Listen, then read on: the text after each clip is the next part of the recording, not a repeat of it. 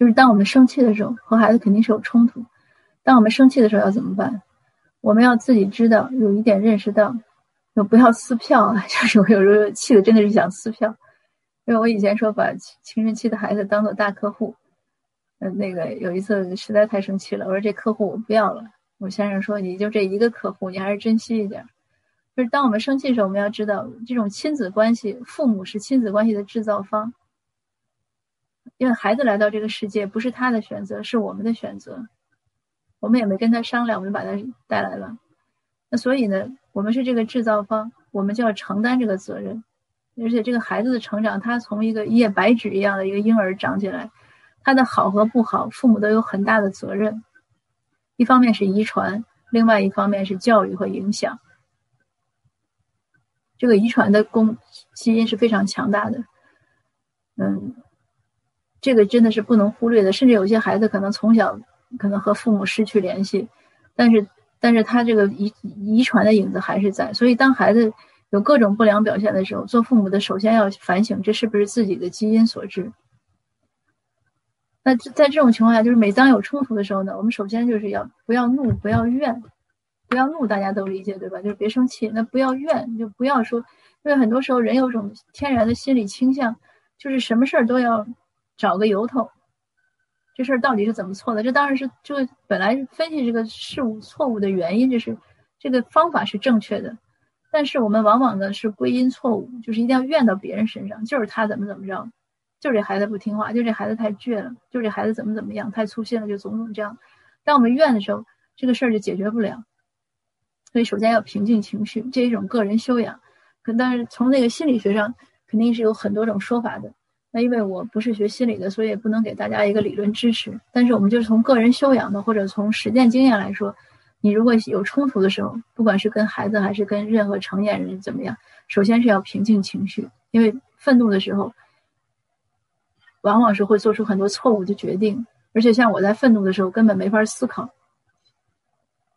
那同时呢，第二点呢，就是不要唠叨，就不要抱怨。我说了，不要唠叨，不要唠叨呢。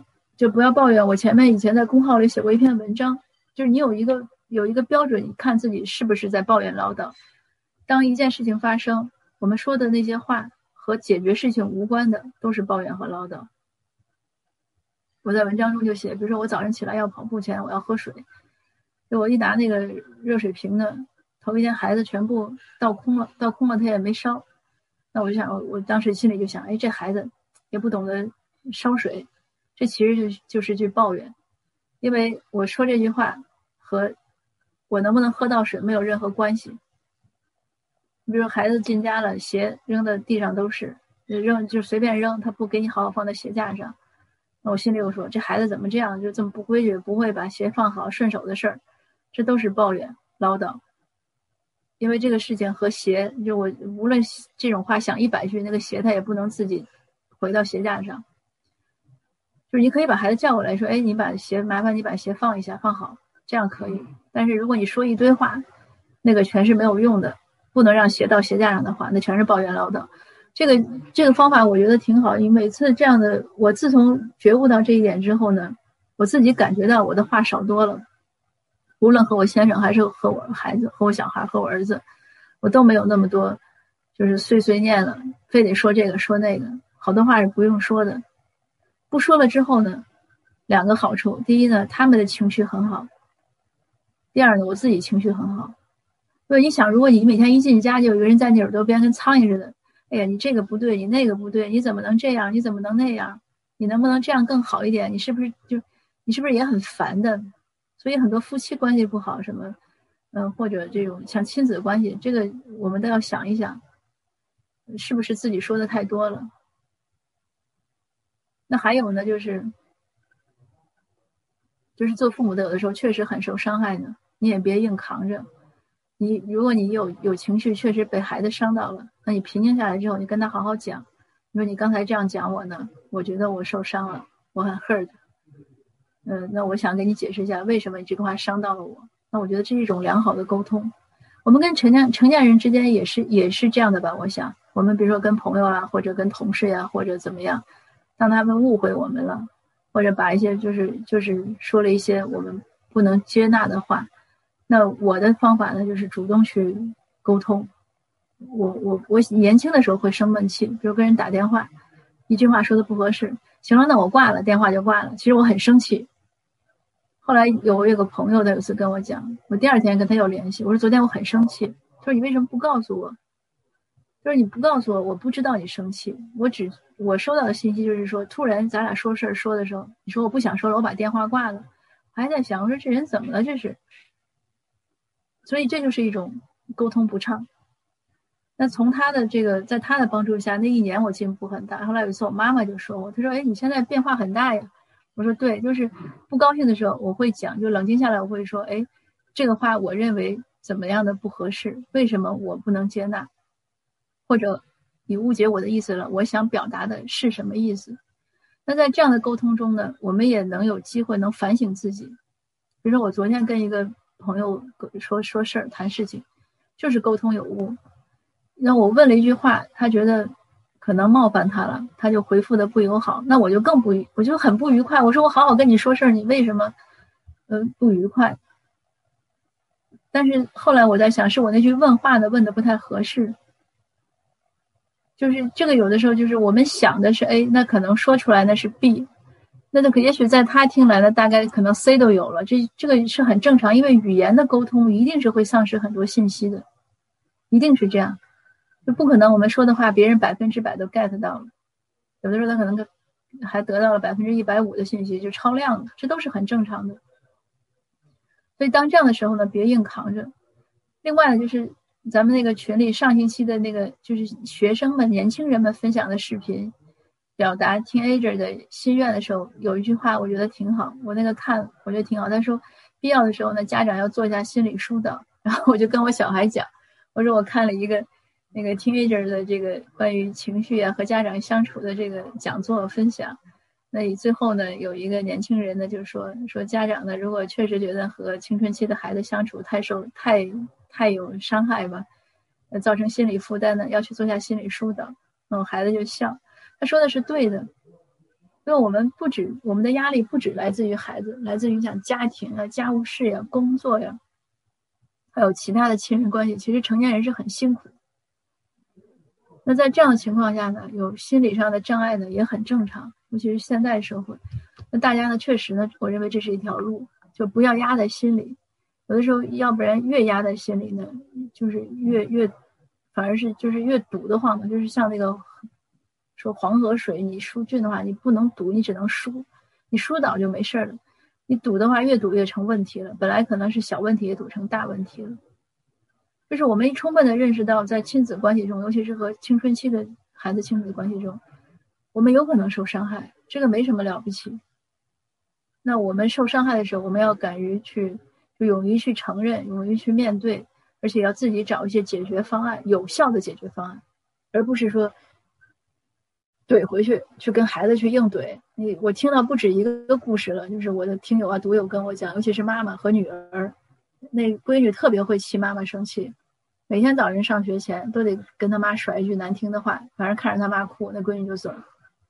那他妈是生一天气，等闺女回来就没好气，一定会说闺女怎么怎么样，这就是一种恶性循环了。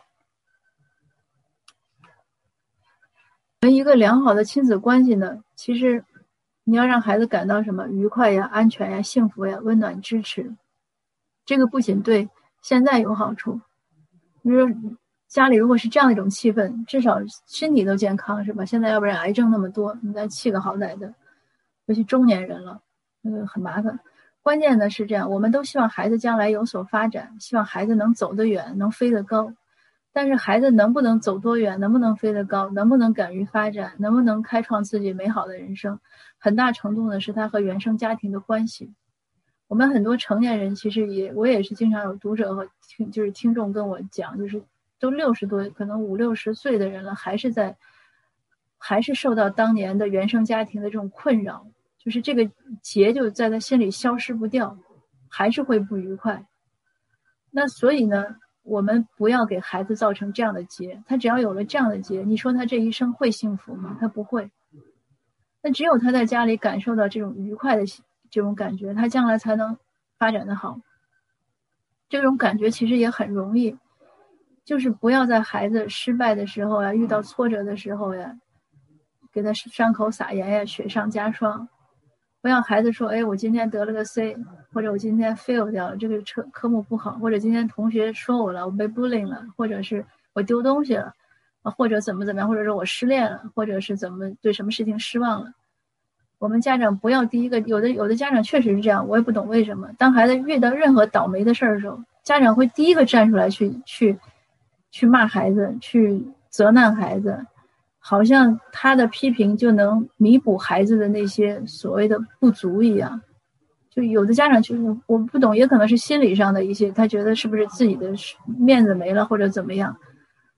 我我就觉得，比如说我们都不能想象，如果夫妻之间，那丈夫对妻子说：“你看赵雅芝六十五了，还像一枝花一样，你才四十你就豆腐渣了。”我不认为任何一个丈夫理智健全的丈夫他敢讲这样的话，那他这个肯定是找离婚的。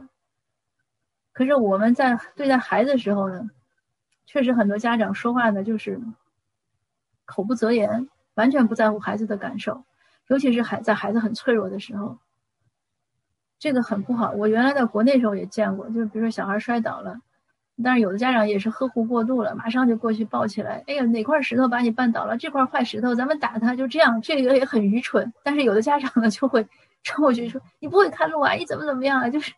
就很奇怪的，所以，所以这个这个是我们完全是我们自己的问题。我认为家长的这个一个是心理建设，第二个呢可能是这种语言表达。有的家长呢，他也希望孩子好，可是就不会说一些温柔的话。也可能是我们从小可能，比如说六零后、七零后，也许八零后长大也是这样，就是他遗传的是一个他是他自己的原生家庭的教育方式。他小的时候就没有被爱过，或者没有被温柔以待过。没有听到过这种好听的话，那至少呢，他然后一面对孩子呢，就就是一个复制，一个传递，这也是有可能的。但我们总是要有勇气斩断一些不好的链条。就是如果我们小时候遭遇到暴力啊，遭遇到批评呀、冷酷呀、这种冷漠对待呀、伤害呀，我们认识到了之后，我们就要努力斩断这个链条，不要让我们再成为这个链条的一个传递者。我小的时候呢，家里对我没什么这样的影响，但是我遇到过一个非常暴力的小学老师，他经常在我们，我当时五年级吧，他他经常就在班里，就是上课数学课，他就打男生，他不打女生，他打男生打得很狠，就我当时已经就吓死了，已经每次一上数学课，我就心脏高度紧缩在一起，就非常害怕。我我不是怕我自己，我自己肯定是还行，我就怕任何一个同学。回答错问题，然后就是一连串的这种暴力的这种就开始。等到我有小孩，我小孩五岁之前我没有吼过他。他五岁的时候开始学英语的时候，就学得很慢。我突然有一天就开始怒吼他。当我吼完之后，就我吼他的时候，我脑海里完全完全想到的就是我当年那个数学老师的那个状态，我就觉得太可怕了。那这个吼呢，当然我也是经过一个很好几年的一个一个漫长努力的克制。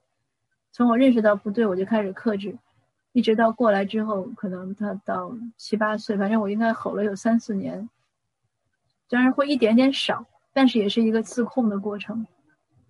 那再回头看那段过程，我就觉得那个老师对我的影响是非常不好的。那他只是教了我一年数学，所以如果有的有的人有的家长从小受过这样的一些不愉快的原生家庭的经历的话，确实影响很大。但是我们要有一种反省的一种主观的能动性，我们要反省它，呃，我们要要看一看这边，要学习一下。其实西人在这方面确实做得很好。我也讲，我说以前我在我小孩小学门口执勤的时候，早晨孩子送看到家长送孩子，西人家长都是又亲又抱，然后 enjoy 啊，have a nice day 啊就走了。华人家长都是哎别捣乱呀，好好听课呀。下午同样就几个小时没见孩子。其实家长又是又亲又抱，好像一下子这个一个宝贝失而复得了。咱华人家长就问：“今儿讲什么了呀？学的好不好呀？老师批评你没有啊？” 都是这样的话。所以，那个我们不太不太善于表达感情，像拥抱呀、kiss 呀、什么鲜花呀、巧克力，我们不太善于，但是也要学习。我认为，我个人认为这是一种好的一种，呃，一种感情的表达，就是给孩子一个 hug 呀，对孩子一些正向的肯定呀。嗯，应该是这样，而且尤其是在孩子失落的时候、失意的时候、失败的时候，我们家长一定是要作为他最坚强的后盾，让他觉得，你不管出了天大的事情，有爸爸妈妈，有这个家。就我们不要作为那个给孩子施压的人。所以你看，现在北美很多又是越好的大学，那个抑郁症自杀的孩子，这种华裔的比例是非常高的。我们有时候觉得可能一些我们自己觉得是一些美好的期许，可是经常如果对孩子讲呢，孩子就会有压力。我经常也跟父母讲，我说你自己是不是斯坦福呀、哈佛毕业的，对吧？你如果都不是的话，你千万别要求孩子非得怎么怎么样。我我以前也是有一个讲座中遇到过一个家长，他在他结束了，就跟我说，他说为什么我孩子不不能严格要求自己？我说这是怎么讲？他说他考九十八分就满意了，他为什么不能考双百？我说你大学哪上的呀？他说我没上过大学。我说行，我说我觉得你孩子已经挺了不起的了。我倒不是说这个家长没上过大学是个错，但是我就想你大学你都没上，你怎么不严格要求自己去上个大学呢？对吧？你怎么不能上个二幺幺九八五或者上个藤校呢？所以我们就是一定要在这方面呢多反省自己，少要求孩子，让孩子呢能平安健康的、幸福的。他他只要是自己幸福快乐，他一定会向上。就是向上和向善的心是人的本性。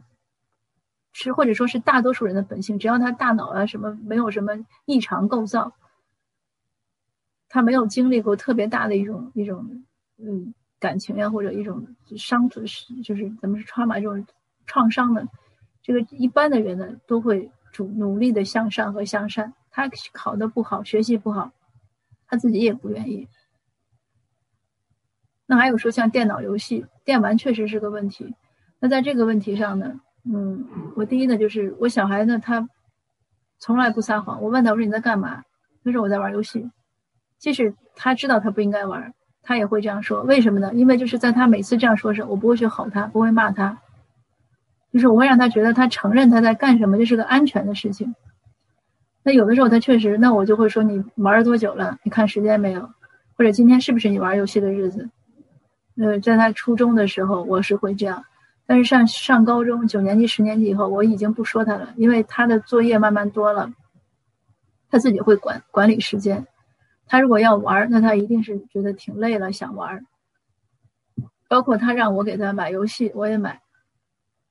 那我当然不会说特别痛快的答应。那他会提，我说那我考虑一下。那过两天再提，那我其实是会买的。因为孩子也没有什么别的要买的东西，他他要买这个，他肯定是也是。就人都有一种，就在我们看来，玩游戏是可能是个挺不好的事儿。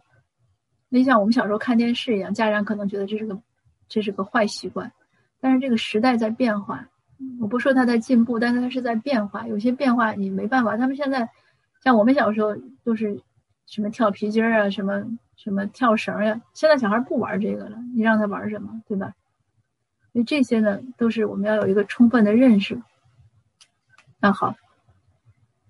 最后呢，就是我们要接纳不同，这是没办法的。我特意选了一个这个图，我不讨论同性恋的问题，我也不讨论他现在这种性教育大纲呀，或者是呃 gender 这种就是变性呀一些一些这些政策上的事情呢。嗯，我们每个人都有看法。那我只是想问一下，我们有没有想过，如果我们的孩子将来是同性恋，那我想可能很多华人家长呢会觉得是一个不可思议的事情。但是它是个现实，所以我们要认识到，我们和孩子之间，移民父母和孩子之间呢，除了代沟以外，还有文化的差异。那同时呢，就是有认知的差异，因为这个当然认知的这个差异呢，嗯，是和和什么有关？和思想和三观，和他这种就是价值观嘛。因为这边的主流的价值观可能和传统的中国文化的，就是中国传统价值观呢，有一些偏差。这个我们也不讨论对错呀，或者什么什么这些细节都不讨论。那只是想说呢，大家要对这个有一个充分的、充分的、充分的认识，因为这个就是现实，这个不是我们能忽略或者我们生气，我们一闭眼它就能，就是它能消失的。我们无论怎么生气，它就在眼前，因为我们能想到的就是怎么样去接纳和做一些力所能及的一些一些工作吧。一些一些改变，或者引导呀，这些都是在自己每个家庭呀，每个孩子的情况不一样。但是我们要对这种差异有一个认识。像我刚才开开场前和 Angela 聊天也是，这个英文，比如说聊天，大家有没有感受？我我最初对英文聊天的感受就是，可能我们很就是说中文和说英文有时候笑点不一样。比如说我小孩他中文很好，他他说中文没有任何口音的，没有任何就是就是外国人的口音。他有一次我们看春节联欢晚会，那个小品他根本笑不起来。他就不停的问，他说这为什么要笑呀？这为什么要笑？所以现在他也听相声，他有些人呢他能笑出来，有些他像郭德纲他就笑不出来，他就不懂为什么要笑，因为笑点不一样。那有时候我和新人聊天，我也觉得，有时候人家说个事儿我笑了，然后人家很吃惊的看着我，我也觉得有点难为情，就是大家的这个共鸣点不一样，所以这个就就是个很很典型的。那我们跟孩子之间也会存在，因为他们是在英语或者法语环境下。长大受教育也会有这个问题，那还有就是我刚才说的边界问题、边界意识，这是华人很大的一个弱项。我们有时候边界感和这边的边界感是不一样的，所以就是和孩子也有这个问题。那还有像社会对一些社会参与度呀，或者种种，这当然就很复杂了。那当然同时还有个性的问题，虽然孩子呢是。是遗传来的，但是呢，他也是一个个体，他毕竟有变异，而且他是两个人的一个一个基因的组合，所以一定和我们完全的父母是不一样。这个个性的差异也要充分认识到。就是有一点，这个我做分享的时候也讲过，在喜马拉雅，有时候一些人的理所应当的是另外一些人的不可思议。这个我举个小例子，就是我有个我有个朋友，他是个会计。他有次就问我们俩一块去买东西，就问我一个什么东西多少钱？我说十八块几几毛几吧。我说十八块多。他说多少？我说我告诉你十八块了。他说那是几毛几？我就觉得这事儿太不可思议了。我说这这几毛几你管它干嘛呀？哎，他觉得这是个大事儿呀。后来我一想明白了，那会计他可不就是个大事？他做账，他每天都要弄这些事儿。他要像我这么马虎，我这样的人根本当不了会计，所以就肯定是一笔烂账。所以就是我举这个例子，就是想说。在一些人觉得特别重要的事儿，另外一些人就觉得没必要，就反之亦然。比如说，我有次跟一个人说：“我说你写的不对，这得地得都没用对。”他就看了我一眼，他就觉得我太太事儿了。但是在我看来，你写文章你得地得没用对，这就是个大事儿。所以呢，就是我们要充分认识到这种个体的差异。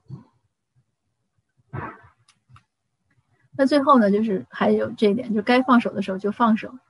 那很多孩子呢，尤其在这儿，他独立的早，你这个也是个差异。我就说，世界上只有华人可能有这样的感觉，就是什么，有一种冷是我妈觉得我冷。你看这边西人根本不管孩子，你吃不吃呀，吃饱没吃饱呀，你冷不冷呀？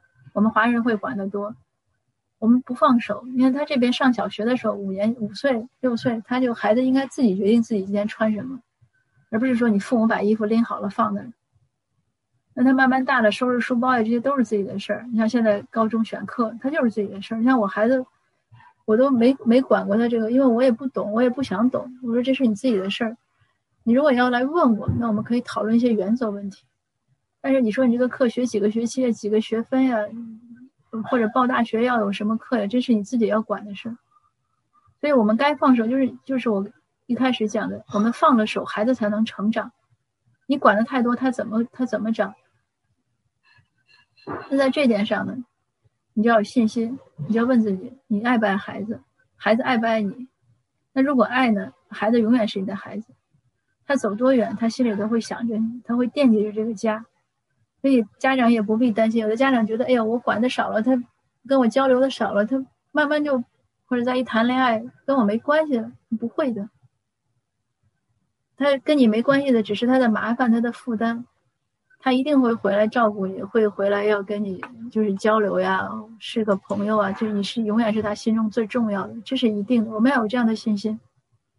那如果说你跟孩子不爱，那就更不用，那更更该放手了。就有的人就是所谓儿女缘，有的人深，有的人浅，这也没什么。